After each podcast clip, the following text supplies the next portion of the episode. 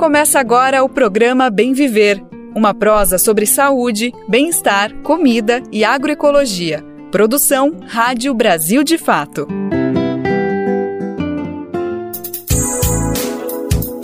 E hoje é terça-feira, dia 12 de setembro de 2023, começando mais um programa Bem Viver e hoje ao som de Violeta Parra, essa artista tão importante para a cultura popular chilena, latino-americana. Violeta nasceu em 1917, ano do início da Revolução Russa, e morreu em 1967, três anos antes do início do governo Allende.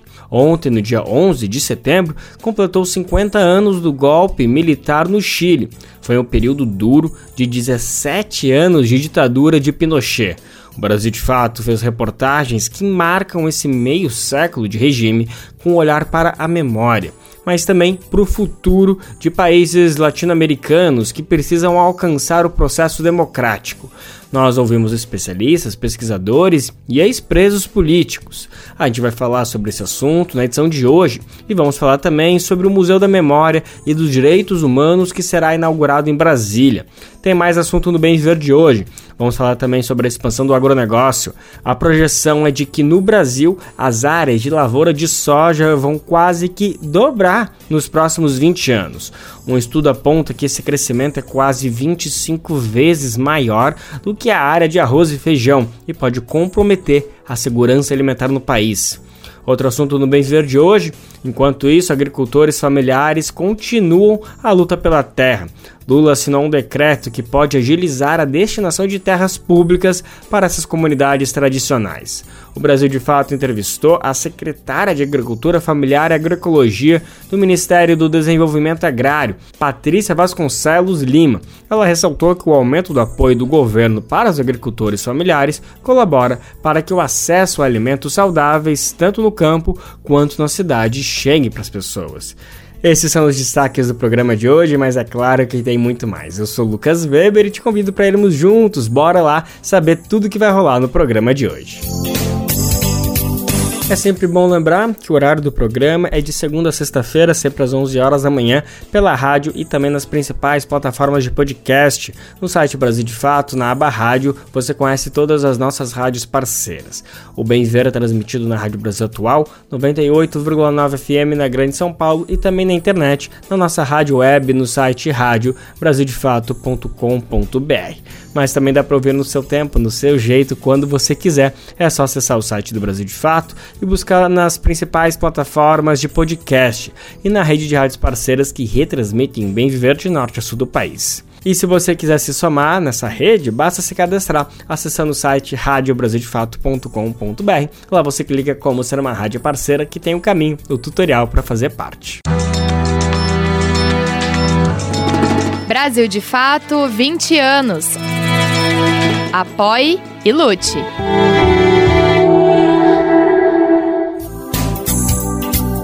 Há 50 anos acontecia o golpe no Chile. Em 11 de setembro de 1973, as Forças Armadas, lideradas pelo general Augusto Pinochet, deram um golpe de Estado e derrubaram o governo democrático socialista do presidente Salvador Allende. O Chile se juntou então a outros países latino-americanos que estavam sob regime de governos autoritários, como era caso aqui do Brasil, que estava sob uma ditadura desde 1964. No Chile, foram 3.216 assassinatos e desaparecimentos, 38.254 presos e torturados e 200 mil exilados. Esse regime teve um impacto profundo na história do Chile e na política da América Latina como um todo. Diversas famílias ainda lutam para encontrar parentes desaparecidos na ditadura. A gente vai saber mais sobre isso, sobre esses 50 anos, olhando para a memória e também para o futuro, agora na reportagem especial de Júlia Damor, com locução de Daniel Lamir. Na noite de 10 de setembro de 1973, o Brasil tinha um jogo marcado com o Chile no Estádio Nacional de Santiago. A junta militar chilena já estava tramando os detalhes finais para, na manhã seguinte, derrubar Salvador Allende e seu projeto de socialismo democrático. Mas, como quem está armando um golpe de Estado prefere que ninguém desconfie, por razões óbvias, o jogo é realizado normalmente. No mesmo estádio onde Garrincha entortara adversários na conquista do bicampeonato mundial de 1962, o Brasil perdeu por 5 a 0. O time foi escalado apenas com jogadores de equipes do interior do Rio Grande do Sul. Àquela altura, o comandante das Forças Armadas, Augusto Pinochet, já havia assumido o comando do golpe de Estado. Alheios a tudo isso, os jogadores chegaram ao hotel, jantam e acham que vão poder repousar tranquilamente em suas camas. Só que não recebem uma ordem de origem desconhecida para, junto aos demais hóspedes, se encaminharem para o subsolo, onde funciona a lavanderia. O motivo dessa noite tão atípica eles entenderiam em breve. É o fato de o hotel ficar numa das laterais da Plaza Constitución, ou seja, bem perto do Palácio de La Moneda, que em breve seria bombardeado, invadido e se tornaria palco de um dos episódios mais trágicos da nossa história política. Quando o dia 11 amanhece, os fuzileiros navais ocupam a costa de Valparaíso, a 100 quilômetros de Santiago, e cortam as comunicações da cidade com o resto do país. Pouco antes das 8 da manhã, Allende informa a população sobre o levante e pede aos trabalhadores que mantenham a serenidade e se dirijam para seus locais de trabalho. Allende foi um revolucionário, quis acabar com o capitalismo no Chile e impor uma economia socialista, mas pelas urnas, o caminho que os chilenos chamavam de revolução a empanadas e vinho tinto, dois itens obrigatórios na mesa da família chilena. A primeira parte do projeto, Allende e sua coligação de esquerda, o P, Unidade Popular, puseram em prática, ao vencer a eleição e provocar grande comoção. As manifestações reuniram um milhão de chilenos, numa época em que a população era de 9 milhões. Na teoria, o presidente tinha grande poder, mas na prática, sem a maioria no Congresso, tentou implementar sua agenda reformista por meio de decretos, leis e intervenções. A oposição foi ferrenha por meio de bloqueio de sua agenda legislativa, acusações constitucionais contra ministros e até uma tentativa de golpe fracassada. Tudo com o apoio de boa parte do empresariado e de governos como dos Estados Unidos e Brasil, entre outros. Dias antes do 11 de setembro, Allende confidencia ao general golpista Pinochet sua intenção de convocar um referendo sobre uma reforma constitucional. A Carta Magna do país tinha sido promulgada em 1925 e Allende achava que ela atrapalhava o caminho ao socialismo. Pinochet espalha essa informação entre a cúpula das Forças Armadas e o resultado é o que se vê nas ruas e se ouve nas rádios naquela manhã fatídica. Allende faz seu último discurso por volta das 10 da manhã pela única rádio ainda fiel ao governo e que ainda conseguia transmitir. Naquele dia, lamentavelmente, o que se vê nas alamedas e ruas de Santiago são sinais de perigo franco-atiradores dos golpistas e da resistência estão posicionados em pontos estratégicos. O bombardeio ao palácio tem início pouco depois das 11 da manhã. Foguetes são disparados contra o segundo andar, onde fica o gabinete presidencial. Duas horas depois, ciente que os militares controlam o país, o presidente determina a rendição dos seus auxiliares que estão ali com ele no prédio destruído. Quando os militares entram para se apossar do palácio, ouvem dois tiros. É Allende se suicidando com um fuzil que havia ganhado de presente de Fidel Castro. No período distópico que se seguiu ao seu fim trágico, os registros oficiais contabilizam mais de 3 mil assassinados e desaparecidos. Desses, 1.162 seguem desaparecidos até hoje. São quase 40 mil presos e torturados, sem falar nos exilados, estimados em mais de 200 mil. Do Recife, da Rádio Brasil de Fato, com reportagem de Júlio Adamor. Locução Daniel Lamir. Lembrando que o golpe do Chile faz com que a gente revisite o que ocorreu aqui no Brasil, faz com que a gente não aceite as heranças de ideias deste período, como o caso dos governos de extrema direita, que aqui no Brasil a gente sabe muito bem, foi o caso de Jair Bolsonaro. Representando o governo federal brasileiro, os ministros da Justiça Flávio Dino e o ministro dos Direitos Humanos Silvio Almeida participaram no último domingo em Santiago, no Chile, do encontro internacional que relembrou justamente os 50 anos do golpe. O objetivo do encontro foi de reforçar os laços democráticos entre os dois países, além de homenagear os ex-exilados brasileiros que se encontravam no Chile em 1973 durante a ditadura brasileira. No evento foi anunciado que Brasília será criado um museu em homenagem às vítimas da ditadura brasileira. Vamos saber mais informações. Quem conta pra gente é Gabriel Correia da Rádio Agência Nacional. Brasília terá um museu da memória em homenagem às vítimas da ditadura. O projeto deverá ser realizado no próximo ano ano quando completa 60 anos do golpe de 1964. O anúncio foi feito pelo ministro da Justiça, Flávio Dino, nesse domingo, durante a abertura de uma exposição do fotógrafo brasileiro Evandro Teixeira sobre a ditadura chilena. A exposição acontece no Museu da Memória de Santiago do Chile. Em seu pronunciamento, Flávio Dino falou da importância do espaço no Brasil. O exercício da memória é um exercício de coerência com a luta democrática e popular. É um exercício de coerência com a luta contra o fascismo. Nós devemos ao Brasil e vamos pagar essa dívida. O Museu da Memória, da Verdade e dos Direitos Humanos do nosso país. O Museu da Memória e dos Direitos Humanos de Santiago foi inaugurado em 2010 para lembrar as mais de 40 mil vítimas, entre torturados, mortos e desaparecidos, da ditadura militar de Augusto Pinochet. O projeto do Museu da Memória no Brasil, que deve ser inaugurado ano que vem, será coordenado pelo Ministério dos Direitos Humanos e da Cidadania. O ministro Silvio Almeida, que também esteve presente no Museu da Memória no Chile, lembrou a importância de espaços de memória como o chileno. Porque eu entendi primeiro para que servem os museus e entendi também o que significa ser latino-americano. Nós somos definidos pelas tragédias né, do nosso continente, da nossa região, mas nós somos definidos também por uma vontade de superação, de luta, de transformação. Só entende aqueles que de fato mergulham na alma do povo latino-americano. Além de Brasília, outras duas cidades têm projetos semelhantes. Um deles é a criação do Museu Estadual da Memória e da Verdade, no prédio onde funcionou o antigo DOPS, o Departamento de Ordem Política e Social, no centro do Rio de Janeiro. O projeto foi apresentado recentemente na Assembleia Legislativa do Estado. E em São Paulo, historiadores também defendem que o prédio do DOI-CODE possa ter o mesmo destino. Para o local, foram levadas pessoas que se opuseram à ditadura militar. Da Rádio Nacional em São Luís, Gabriel Correa. O que a insegurança alimentar tem a ver com o crescimento do agronegócio? Questão bem importante que vale a gente ser bem didático nesse ponto. Olha só, um estudo feito pelo Ministério da Agricultura e Pecuária aqui no Brasil e pela Embrapa aponta que o plantio de soja no país deve quase dobrar nos próximos 20 anos.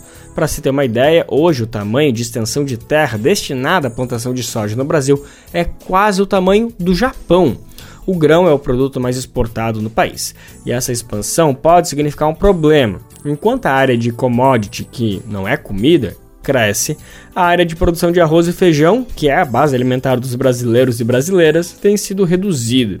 A projeção é que a soja seja quase 25 vezes maior do que a área destinada ao cultivo de arroz e feijão. Imagina a crise, gente.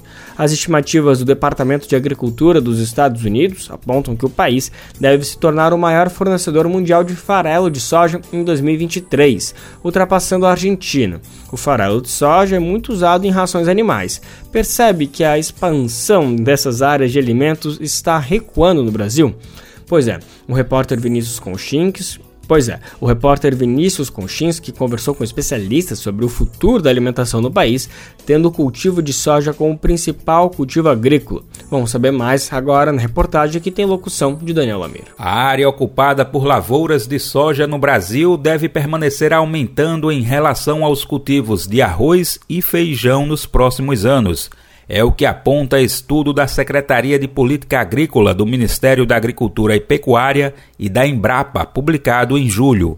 Em 2033, a área para o plantio de soja deve chegar a 55 milhões de hectares, percentual 85% maior do que o ocupado em 2013. Nesse mesmo período, a área dedicada à plantação de arroz e feijão cairá 61% e passará a somar 2,2 milhões de hectares. Isso quer dizer que daqui a 10 anos haverá 25 vezes mais terra no país ocupada por plantações de soja do que por lavouras de arroz e feijão juntos. O estudo em questão é chamado de Projeções do Agronegócio. Ele traz um panorama do setor e baliza investimentos públicos em pesquisa agrícola no país. De acordo com a pesquisa, a produção de grãos no Brasil deve aumentar 24% em 10 anos, chegando perto de 390 milhões de toneladas na safra 2032-2033. O crescimento se dará principalmente por conta da produção de soja, que já é o que mais se planta no país. Walter Belic, professor titular aposentado de Economia Agrícola da Unicamp, destaca a tendência da exportação para o cenário de projeções. Bom, as previsões para os próximos anos, até 2033, seguem uma tendência de exportações mundial. É, essa tendência mostra o crescimento basicamente da China, que vem demandando cada vez mais alimentos. Dentre os grãos, entretanto, a produção de arroz deve cair até 2033 2%. No mesmo período, o feijão deve diminuir 5%. A baixa é prevista porque a área plantada para as duas culturas também deve diminuir em uma década. Belic disse que, independente das tendências de consumo, o crescimento da soja e a queda do arroz e feijão preocupam. É ruim porque a gente tem uma diversidade cada vez menor de culturas que estariam à disposição da alimentação do brasileiro e uma dependência com relação aos mercados externos da soja. Para Belic, o governo precisa aumentar o incentivo para a produção de alimentos e da agricultura familiar. Diego Moreira, da Coordenação Nacional do Setor de Produção do MST, Movimento dos Trabalhadores Rurais Sem Terra, também pede mais incentivos. Que o governo brasileiro pudesse avançar nessa direção de recolocar o Estado brasileiro numa perspectiva de, dos da defesa dos interesses nacionais.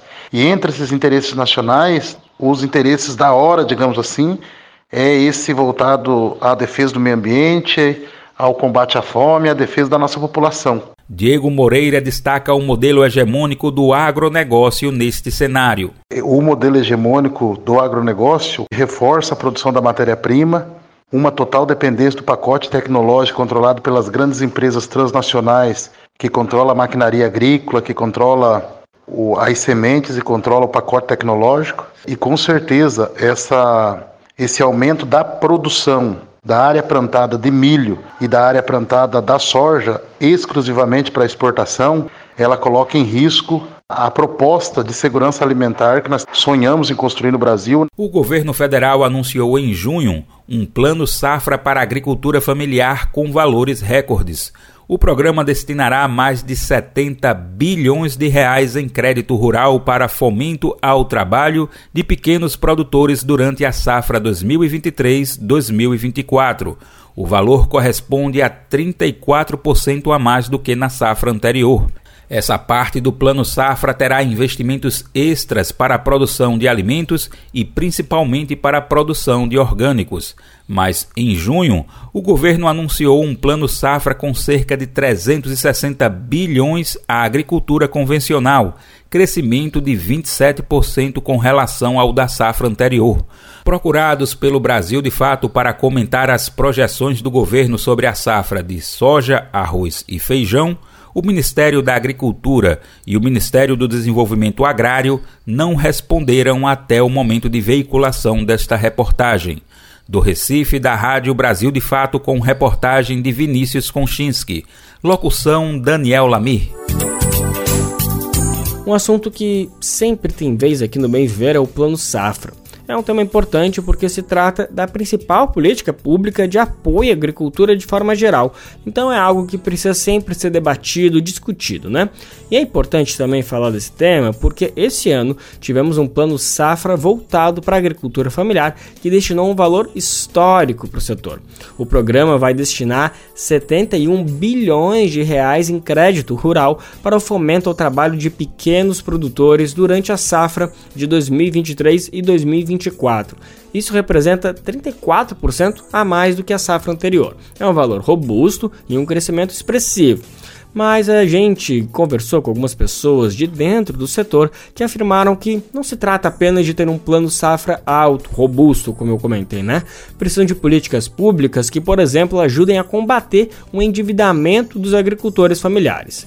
Em uma entrevista exclusiva ao Brasil de Fato, Patrícia Vasconcelos Lima, secretária da Agricultura Familiar e Agroecologia do Ministério do Desenvolvimento Agrário, afirmou que o governo está ciente do problema do endividamento dos pequenos agricultores e está agindo para garantir que consigam tomar os empréstimos. A gente vai saber mais sobre isso, sobre essa conversa que o nosso repórter Vinícius Conchinski teve com a secretária agora na entrevista exclusiva ao Brasil de Fato. Olá, eu sou Vinícius Conchinski, repórter colaborador do Brasil de Fato, e hoje eu converso com a Patrícia Vasconcelos, que é secretária da Agricultura Familiar e da Agroecologia do Ministério do Desenvolvimento Agrário. Patrícia, obrigado por estar aqui com a gente. Hoje o tema da nossa conversa é Plano Safra para a Agricultura Familiar, e, eu começo perguntando é, sobre eventuais repercussões desse plano na economia, é, principalmente porque esse plano safra tem valores bem expressivos. O governo anunciou né, 71,6 bilhões de reais em crédito para agricultura familiar para a safra 2023-2024. Esse volume é 34% superior do plano safra da agricultura familiar do ano passado e é o maior da série histórica. Eu gostaria de perguntar para a senhora que tipo de repercussão na, no dia a dia do agricultor familiar e até do cidadão brasileiro o investimento público na agricultura familiar pode trazer? A agricultura familiar, eu acho que uma das maiores repercussões, ela produz a maior parte dos alimentos básicos que vão para a mesa da população brasileira. Então, isso não é, já é, é uma grande é, repercussão a questão da produção de alimentos saudáveis.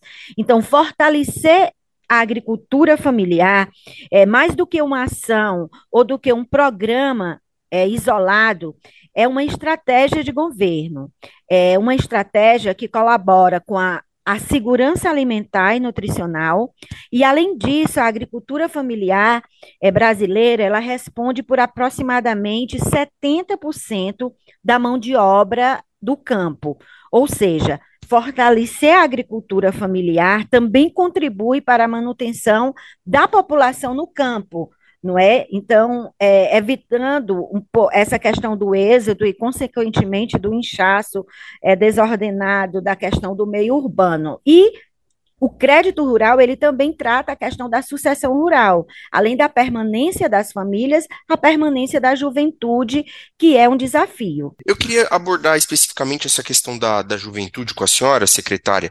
É, o Plano Safra, ele tem um crédito específico para mulheres e para e jovens.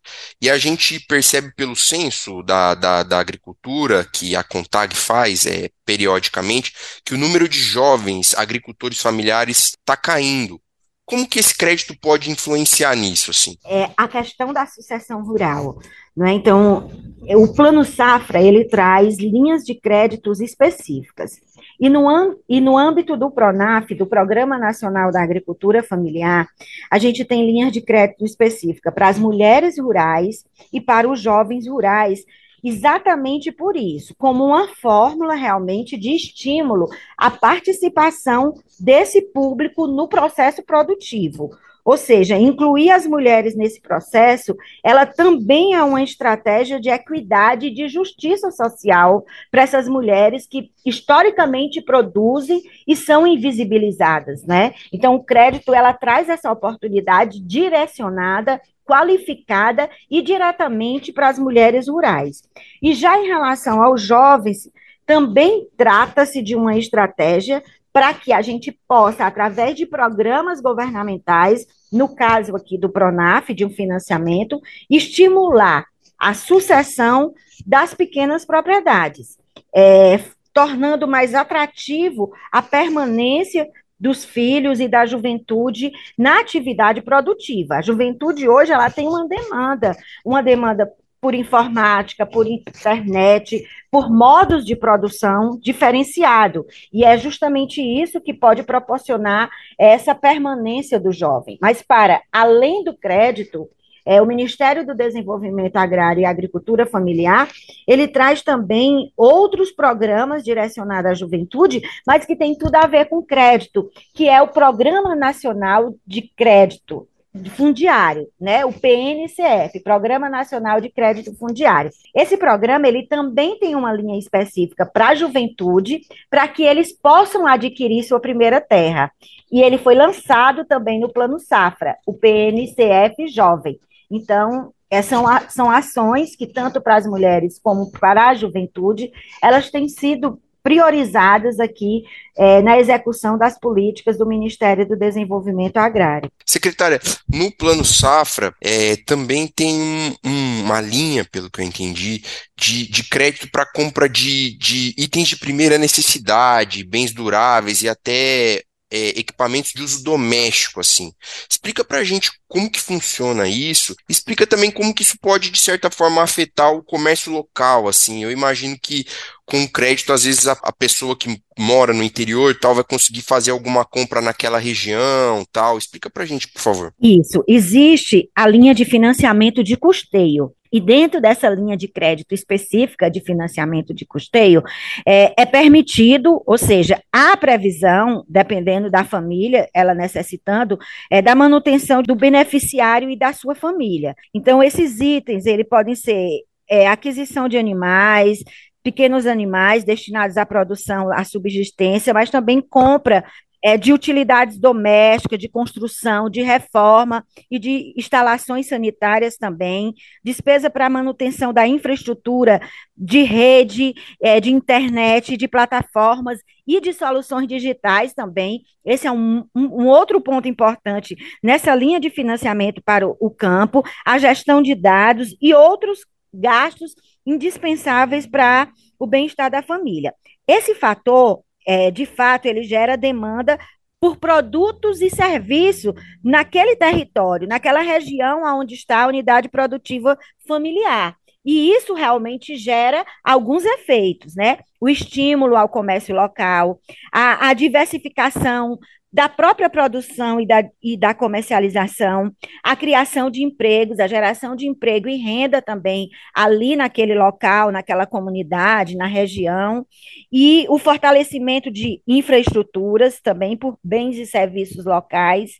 E outro ponto também importante é o fortalecimento da questão da do social daquele local, ou seja, a questão do pertencimento, ele também, esses projetos de financiamento, ele acontece um processo que é de fortalecimento social naquela região também. Então, eu destacaria a importância desse crédito para itens de primeira necessidade com esses efeitos, essas iniciativas locais na zona rural. Secretária, a gente conversou com alguns especialistas e pessoas que representam esses agricultores rurais e eles é, apontaram um desafio para a gente.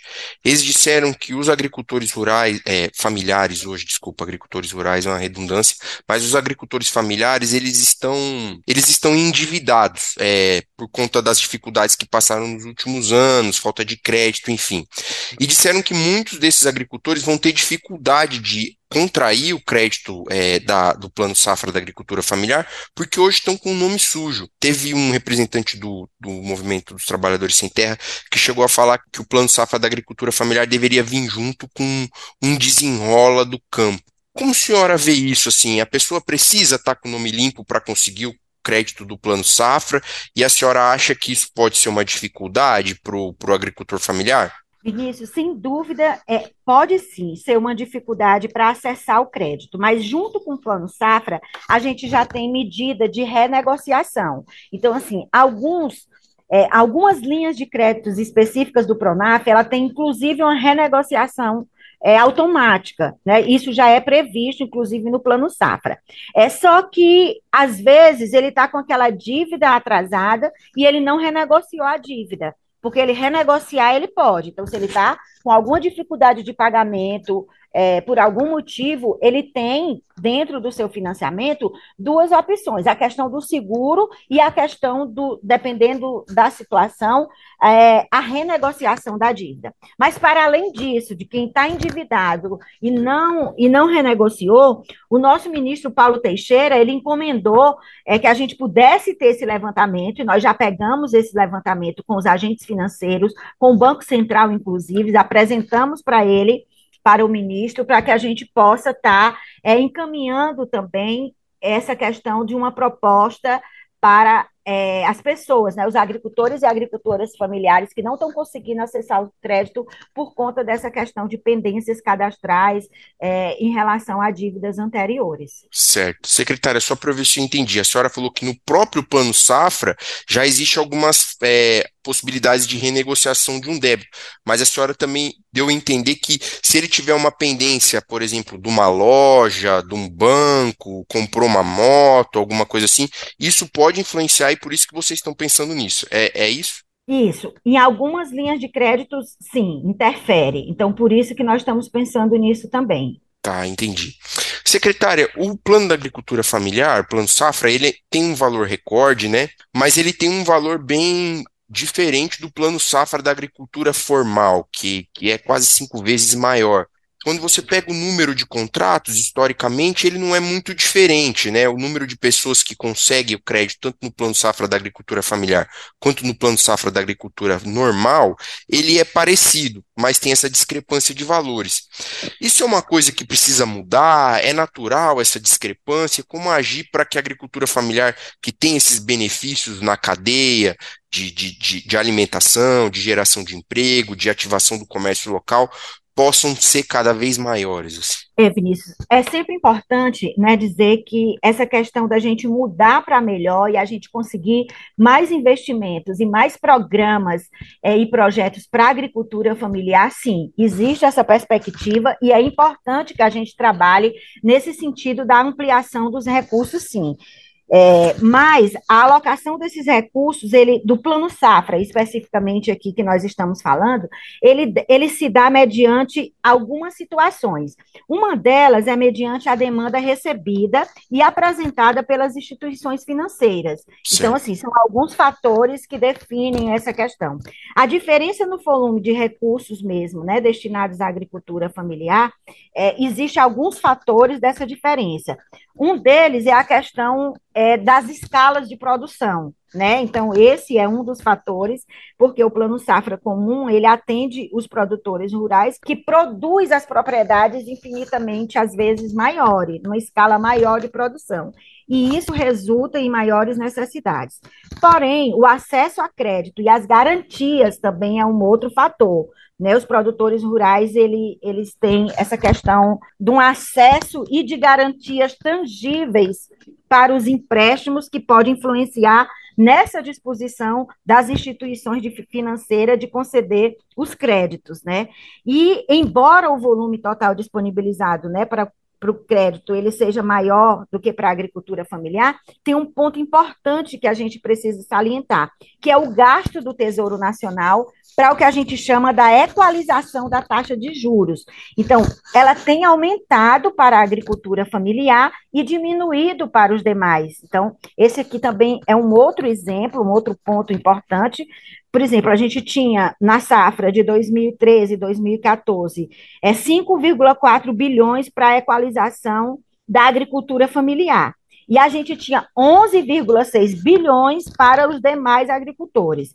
E nesse plano safra agora, né, da agricultura familiar 23 e 24, a gente tem 8,5 bilhões de equalizações para a agricultura familiar e 5,1 bilhão para os demais é, agricultores. Então, a, a, a, preocupação do governo federal, ele está bem direcionado em relação aos recursos públicos para a agricultura familiar, como uma forma de valorizar e fortalecer esse setor. Mas é óbvio que nós precisamos avançar ainda mais. Bem, secretária, basicamente era isso que eu tinha para perguntar para a senhora. Eu agradeço a sua participação e qualquer coisa a gente volta a se falar. Um abraço. Abraço e muito obrigada. Dizer que a gente aqui do Ministério do Desenvolvimento Agrário e Agricultura Familiar, através da Secretaria da Agricultura Familiar e Agroecologia, estamos também à disposição. Obrigado mais uma vez.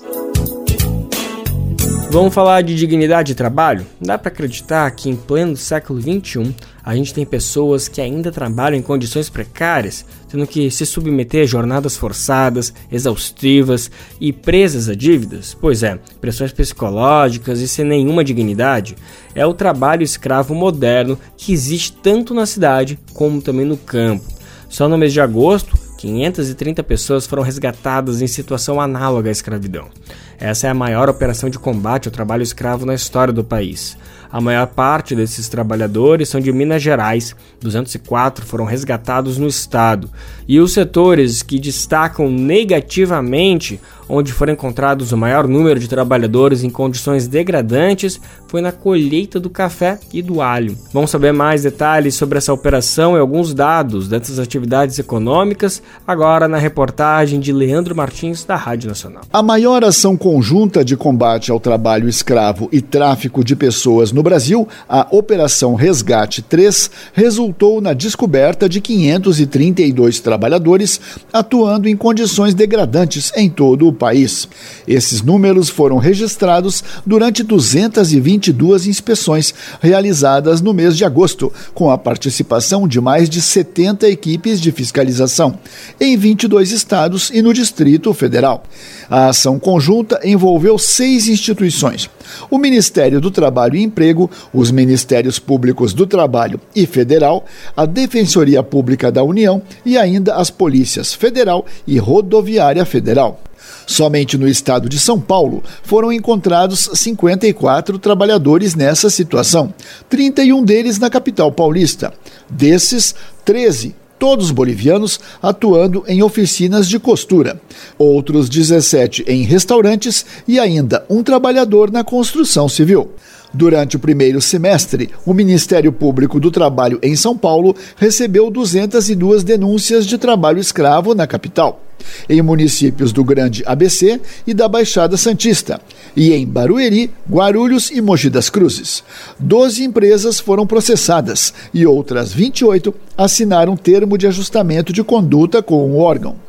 Agosto é considerado um mês-chave da operação, já que o dia 23 marca o Dia Internacional para a Memória do Tráfico de Escravos e sua abolição, data instituída pela Unesco, ligada às Nações Unidas. Da Rádio Nacional em São Paulo, Leandro Martins. Nos últimos 50 anos, o Programa Nacional de Imunização do Brasil teve um papel fundamental na erradicação da poliomielite e de outras doenças como sarampo, rubéola e tétano. Graças ao programa, que é um dos maiores do mundo, essas doenças deixaram de ser um problema de saúde pública e passaram a salvar vidas e evitar sequelas, muitas vezes irreversíveis e que podem levar à morte.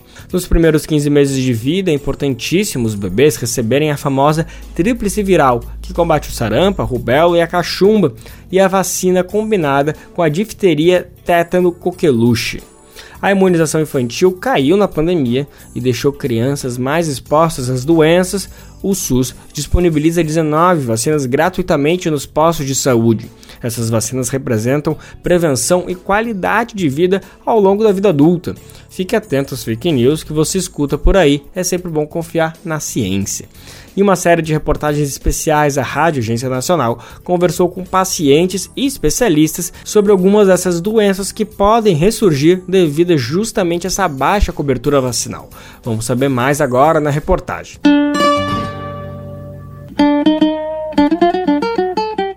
Fiquei acho que dois meses, alguma coisa assim, dentro de um tal de pulmão de aço. No dia da minha alta, o médico já conversou com a minha mãe e falou: olha, ela ficou com uma sequela e a dela foi uma das menores, um lado só da perna direita, né? Mas ela não vai caminhar tão cedo, então a senhora vai ter que começar um tratamento longo e é uma sequela que ela vai ter pro resto da vida dela. Minha mãe dizia que naquela noite internaram 49 crianças, tudo com pólio. Essa voz é de Helena Teodoro Michelon. Nos anos 60, quando ela era um bebê, a poliomielite ainda causava surtos em todo o país. E, infelizmente, Helena não escapou. Por causa das sequelas da polio, ela precisou passar por 13 cirurgias durante a adolescência e, mesmo assim, teve que usar uma órtese ao longo da vida para conseguir andar. Ela conta sua história para alertar pais e mães. Vão vacinar seus filhos, que eu sou prova viva da sequela da polio. É para o resto da vida. De acordo com a Organização Mundial de Saúde, uma em cada 200 infecções por polio leva a uma paralisia irreversível, geralmente das pernas. E entre essas pessoas, de 5 a 10% morrem porque os músculos respiratórios param de funcionar. Entre 1968 e 1989, cerca de 26 mil pessoas foram infectadas pelo vírus no nosso país. O assessor científico sênior da Fiocruz, Akira Roma, é um dos principais nomes da luta do Brasil contra a polio. Toda a sociedade brasileira foi envolvida nesse processo. E os dias nacionais de vacinação, que ocorrem dois dias por ano, tiveram então participação de milhares de voluntários. Fantástico! Em 1980, apareciam então 1.290 casos de poliomielite. Em 81, caiu para 122 casos. Em 82, caiu para 42 casos. O impacto da vacinação com altas coberturas vacinais. Em um dia, você conseguia vacinar 18 milhões de crianças. O último caso em 89. Em 94, que o Brasil recebeu a certificação de que o país estava livre da poliomielite. Essa foi a primeira grande vitória do Programa Nacional de Imunizações, que neste mês de setembro completa 50 anos. Mas não é a única. Desde 2012, nosso país não registra casos de tétano materno e neonatal. Em todo o continente americano, a doença, conhecida como mal de sete dias, provocava mais de 10 mil mortes por ano. Ela é causada por uma bactéria que não existe só em metais enferrujados, mas na natureza de forma geral. Por isso, alguns bebês se contaminavam durante o parto, no contato com instrumentos não esterilizados ou pelas condições inadequadas de higiene. A ex-diretora do PNI e assessora da Organização Pan-Americana de Saúde, Carla Domingues, explica que as consequências do tétano neonatal são terríveis, mas podem ser evitadas com a vacina DTPA. É uma doença que, se a criança adquire, ela vai ao óbito, quase que 100% dos casos. Vai enrijecendo todos os músculos e chegando depois a morrer por asfixia. Nós temos hoje os partos com condições adequadas, mas principalmente por conta também da vacinação, né? Então, eu vacino a mãe, principalmente no pré-natal. Essa criança, ela já nasce com uma imunidade passiva e ela não vai adquirir o tétano Outra doença que tem efeitos devastadores nos bebês é a rubéola, que pode ser transmitida da placenta ao feto quando a gestante é infectada. Nesses casos, ela leva à síndrome da rubéola congênita e pode resultar em aborto, morte fetal ou provocar anomalias nos bebês.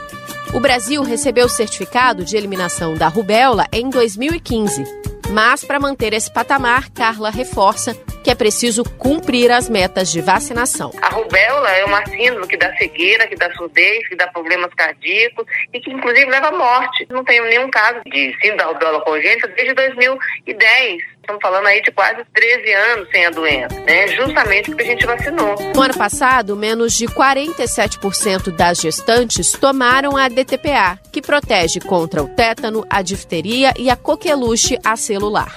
Já para se proteger contra a rubéola, é preciso tomar a vacina tríplice viral, que imuniza ainda contra o sarampo e a cachumba. Neste caso, é recomendada a vacinação na infância e o imunizante não pode ser administrado em gestantes. Mas em 2022, menos de 58% do público-alvo recebeu as duas doses do esquema básico. Para as duas vacinas, a meta ideal é 95%. Com a colaboração de Vinícius Lisboa, da Agência Brasil, da Rádio Nacional no Rio de Janeiro, Tamara Freire. Essa reportagem faz parte da série especial PNI 50 anos. Meio século do Programa Nacional de Imunizações do Brasil. Na terça-feira da semana passada, o presidente Lula deu um passo importante para a destinação de terras da União para comunidades tradicionais. Lula assinou um decreto que amplia a destinação de terras públicas federais para a criação de novas unidades de conservação, demarcação de terras indígenas e regularização de terras para reforma agrária. O presidente quer destinar terras ao equivalente de o tamanho de uma Espanha.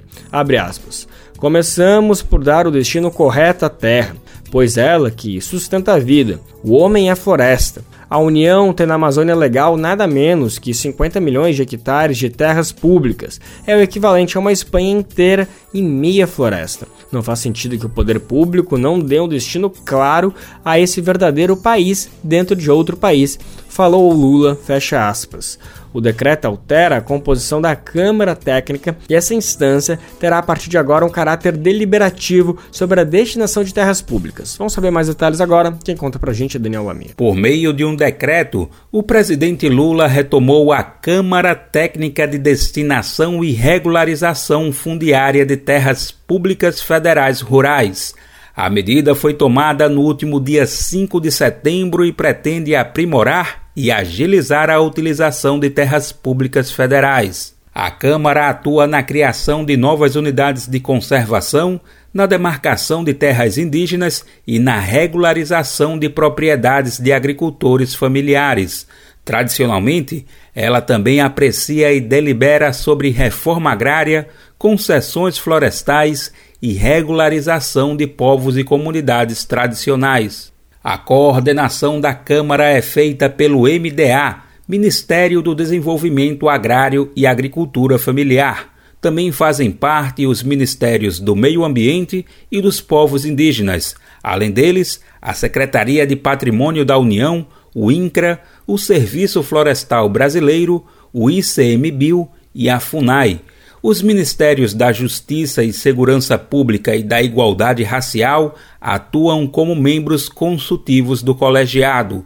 Diego Moreira, dirigente nacional do MST, considerou justa a priorização e regularização de terras aos povos tradicionais. Ele destacou a necessidade de reparação aos danos e à violência histórica sofridas por essas populações. Ao mesmo tempo, o dirigente também afirmou a necessidade de um trabalho ágil na identificação de terras após um passivo de oito anos sem reforma agrária. Ele afirma que mais de 70 mil famílias no país estão aguardando para serem assentadas. Mais do que ter terra pública no país, nós precisamos de uma estrutura que identifique essas áreas públicas. Então vai precisar ser feito cadeia dominial. Nós sabemos da fragilidade que se tem hoje nas, nas autarquias, nas estruturas, tanto no INCRA quanto na FUNAI mas que nós possamos é, ter um trabalho rápido de identificação dessas áreas públicas, porque elas sejam destinadas para a reforma agrária ou para os povos tradicionais, que é a prioridade. Ao mesmo tempo, Diego sugere parcerias para agilizar a identificação de terras para os povos originários e para a reforma agrária. É, para isso, esperamos ter parceria. Nós temos universidades no Brasil com expertise nessa área, parceria com as universidades, parceria com outras repartições públicas, para que de fato essas áreas sejam identificadas e, ao serem identificadas, imediatamente sejam destinadas para esses grupos prioritários, como está observado no decreto. Então a esperança é grande. Entre as terras públicas existem as terras devolutas. No caso, são aquelas sem destinação pelo poder público e que em nenhum momento foram incorporadas ao patrimônio de um particular.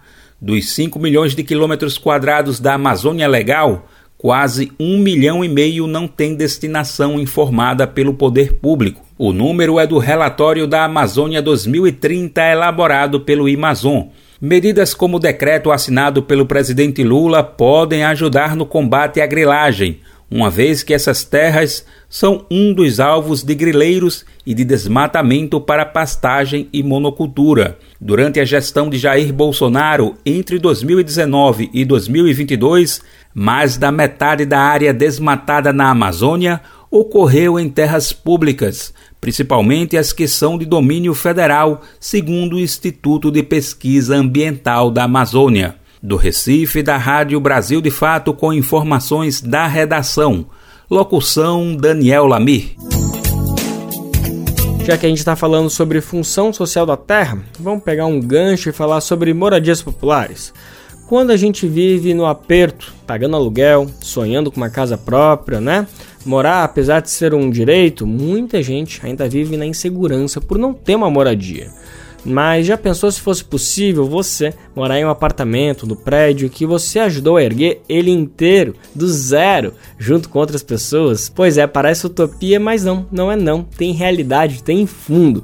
Hoje a gente vai falar de uma iniciativa popular de construção de moradias lá de Caracas, na Venezuela.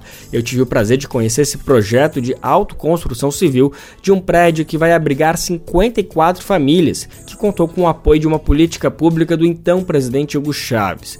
Eu conversei em Caracas com esses moradores e vou contar agora pra gente como esse trabalho comunitário de moradia está se tornando realidade. Em bairro periférico de Caracas, uma comunidade encontrou a fórmula para realizar uma das experiências mais bem-sucedidas de autoconstrução civil, organização popular e feminismo. Essa foi a chave que fez 54 famílias terem condições de levantarem um prédio de habitação popular literalmente do zero. Iniciada em 2015, a obra Jorge Rodrigues Padre é resultado de uma política pública do então presidente Hugo Chávez para garantir habitação para famílias, como explica Itzilia Boada. Nós começamos nos organizando, primeiro reunindo famílias de distintas necessidades. Somos famílias que vivemos de aluguel, arrendamento ou casas superlotadas. E devido a essa necessidade, nosso comandante Chávez veio até aqui com uma mala cheia de sonhos e disse para nos organizarmos como povo. Cada um de nós nos organizou com uma luta diferente, alguns de forma forma campesina pelo direito à terra, ao cultivo, outros pela pesca. Já nós decidimos nos organizar pela moradia. Decidimos organizar-nos em prol da vivienda. O projeto de habitação popular Gran Missão Vivienda Venezuela foi criado por Hugo Chávez após fortes chuvas atingirem a Venezuela em 2010, deixando milhares de pessoas desabrigadas. A opção por fazer um projeto de autoconstrução teve influência da própria comunidade, como conta Ursalina Guaramato. A importância de tudo isso a importância de tudo isso é o sentimento de pertencimento. Tanto nós, adultos, como também os filhos, que percebem o esforço que estamos fazendo para ter uma moradia digna, essa é a grande importância. Tem essa grande importância. O financiamento vem do próprio governo venezuelano, que banca os materiais de construção e também a diária de uma das pessoas responsáveis por chefiar a obra todos os dias. Fora isso, o trabalho é voluntário e dividido igualmente ao longo da semana e no sábado há um encontro com toda a equipe. A gerente de obras Ayari Rojas explica melhor como é o esquema de trabalho. Nós trabalhamos das 7 horas ao meio-dia e das 13 horas até as 18 horas. Isso que chamamos de trabalho construtivo. Isso de segunda a sexta. Nos sábados fazemos o trabalho de campo quando todas as famílias estão completas e possibilita essa integração. Essa socialização de informação com pessoas que só trabalham na segunda e aí podem ver as pessoas que trabalham na terça, quarta, quinta. Essa é a grande família, como chamamos. Família disfuncional, mas família. Funcional, não? Pero família fim. A Yari ressalta que uma das preocupações da obra é o bom convívio do grupo, o que significa combater toda forma de discriminação. Na Venezuela, nós não escapamos de temas como feminicídio, violência de gênero, não escapamos dessa realidade. Mas neste momento está se fazendo um trabalho muito forte a respeito de que o fato de eu me vestir de uma forma não é motivo para me atacarem. Ou se existe uma diversidade de gênero, também não é motivo para ser agredido ou agredida. E isso se conquista trabalhando, por isso que falamos de tolerância, de reconhecimento desta grande diversidade. Reconhecimento em esta grande diversidade. E o Gleide Ruiz chegou sem saber nada. Hoje mal consegue contar quantas habilidades de construção domina. E me neste projeto. Cheguei nesse projeto sem saber de nada. E aqui aprendi muito. Aprendi de hidráulica, textura de parede. Eu sei direitinho a quantidade de areia, cimento. Aprendi de revestimento de cerâmica. Aqui somos 89% mulheres empoderadas. E nosso lema é que sempre que uma mulher avança, nenhum homem retrocede. As mulheres sempre se reinventam. As mulheres sempre nos reinventamos. De Caracas, na Venezuela, para a Rádio Brasil de Fato, Lucas Weber.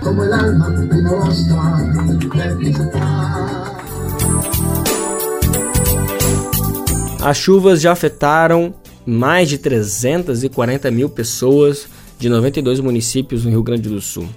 46 pessoas seguem desaparecidas e 25 mil continuam fora de suas casas. A tragédia já deixou cerca de 924 pessoas feridas. Os dados são do Boletim da Defesa Civil do Estado divulgado ainda na segunda-feira a Polícia Civil do Rio Grande do Sul começou uma operação para localizar pessoas desaparecidas em municípios atingidos pelo ciclone extratropical. O governo federal liberou mais de 740 milhões de reais para auxiliar as cidades e as pessoas afetadas, atingidas pelas enchentes no Rio Grande do Sul. Esse valor vai ser destinado para cestas de alimentos, serviços de socioassistências, financiamento a agricultores e antecipação do pagamento do Bolsa Família, além do benefício de prestação continuada. Vamos entender como vai ser essa reconstrução dessas cidades atingidas pelas enchentes, agora na reportagem especial. A dor da perda e do trauma após as enchentes ainda está estampada no rosto dos sobreviventes da tragédia que assola o Rio Grande do Sul desde o início da última semana. Mas a esperança e a fé no recomeço também são marcas latentes no olhar da população de Roca Salles e Mussum, dois dos municípios mais atingidos pela passagem do ciclone extratropical pelo estado. Os relatos são difíceis de ouvir e de imaginar. Em uma tarde de muita chuva, o nível do rio Taquari subiu rapidamente. A força da água devastadora passou arrastando tudo, carros, casas, animais e pessoas. Agora, os esforços estão concentrados em localizar as vítimas e reconstruir o que sobrou. Ao longo dos últimos dias, drones têm sido usados para ajudar nas buscas por pessoas e pelo que ainda pode ser reconstruído. Em Roca Salles, um dos municípios mais atingidos pelo desastre natural, voluntários e população, unidos, limpam ruas e recolhem escombros e entulhos com a ajuda de maquinários. O empresário Rodrigo França é uma dessas pessoas. Como a gente tem vários amigos em várias regiões, resolvemos fazer essa boa ação aqui para esse pessoal aqui que está tão precária a situação deles, né? Sendo com trabalho, ajudando, chorando junto com eles. Quarta-feira a gente acabou fazendo algumas doações, né? Nesse dia tiramos em especial para fazer as limpezas juntamente com toda essa galera aqui. Em Mussum, cidade vizinha a Roca Salles, a situação não é diferente. O cenário lembra uma zona de guerra. Locais que eram ruas pavimentadas e casas agora se resumem a um amontoado de escombros, ferros retorcidos e vegetações tombadas. Moradores e voluntários juntos tentam salvar o que restou dos pertences, que são cuidadosamente lavados para retirar o barro. Neuza Zenha e Edmar Gonzade ficaram ilhados em um pedaço da laje durante a inundação e assistiram a enchente devastar sua propriedade, a lavoura, a criação de animais e a casa em que moravam. Até 10 horas da noite nós tinha comunicação com os filhos. Depois das 10 horas não tinha mais internet, não tinha mais telefone. Os filhos todos desesperados e nós lá. Das 7 da noite até as 10 horas da manhã. Meu Deus do céu, parece que foi ah, uma semana que vivemos lá. Eu e ele nós se despedimos, nós se beijamos, nós dissemos foi muito lindo que que nós vivemos junto. Nós vamos se despedir que nós vamos partir. Quando longe, bem longe nós avistemos uma coisinha vermelha. Nós pensamos, é os bombeiros. Eu tinha uma sacolinha branca e daí eu levantei em pé e eu abanava, pedia socorro, socorro. E eles com um apito me respondiam. Infelizmente, o primo de Edmar não conseguiu subir no local e se salvar. Como ele tem problema nas pernas, ele não quis subir a escada. Levei ele na cozinha, sentei ele lá, eu chegando na escada, no segundo degrau, e o meu primo gritou lá, estou indo embora. E naquilo era verdade, porque a água veio e me levou a escada. Sorte que eu tinha os braços na laje, e aí eu dei aquele impulso, e graças a Deus consegui subir. No início da semana, o governo federal reconheceu a situação de calamidade pública do Rio Grande do Sul. Mais de 11.600 pessoas estão desabrigadas e quase 3.800 perderam suas casas. O prejuízo mensurado pela Confederação Nacional de Municípios chega a 1 bilhão e 300 milhões de reais. Da TV Brasil em Lajeado, no Rio Grande do Sul, Ana Luísa, prazer. Mas o programa Bem Viver que chega ao fim. Muito obrigado pela sua companhia, pela sua escuta, pela sua presença aqui com a gente. Estamos de volta amanhã, sim, a partir das 11 horas da manhã. Lembrando que você pode nos ouvir na Rádio Brasil Atual, 98,9 FM na Grande São Paulo ou no site radiobrasildefato.com.br. O programa vai ao ar em diversas rádios pelo país e a lista completa de emissoras que retransmitem o Bem Viver você encontra no nosso site, na matéria de divulgação diária do programa. E a gente aproveita para agradecer justamente esses veículos veículos por estarem com a gente. O Bem Ver também fica disponível como podcast no Spotify, iTunes, Deezer e Google Podcast. Este programa teve apresentação de Lucas Weber e roteiro de Annelise Moreira, edição e produção de Daniel Lamir e Douglas Matos, trabalhos técnicos de André Paroche, Edson Oliveira e Logatinani, coordenação de rádio e TV Monize Ravena, diretora de programas de áudio Camila Salmásio, direção executiva Nina Fidelis, apoio toda a equipe de jornalismo do Brasil de Fato. Você ouviu o programa Bem Viver, uma prosa sobre saúde, bem-estar, comida e agroecologia. Produção Rádio Brasil de Fato.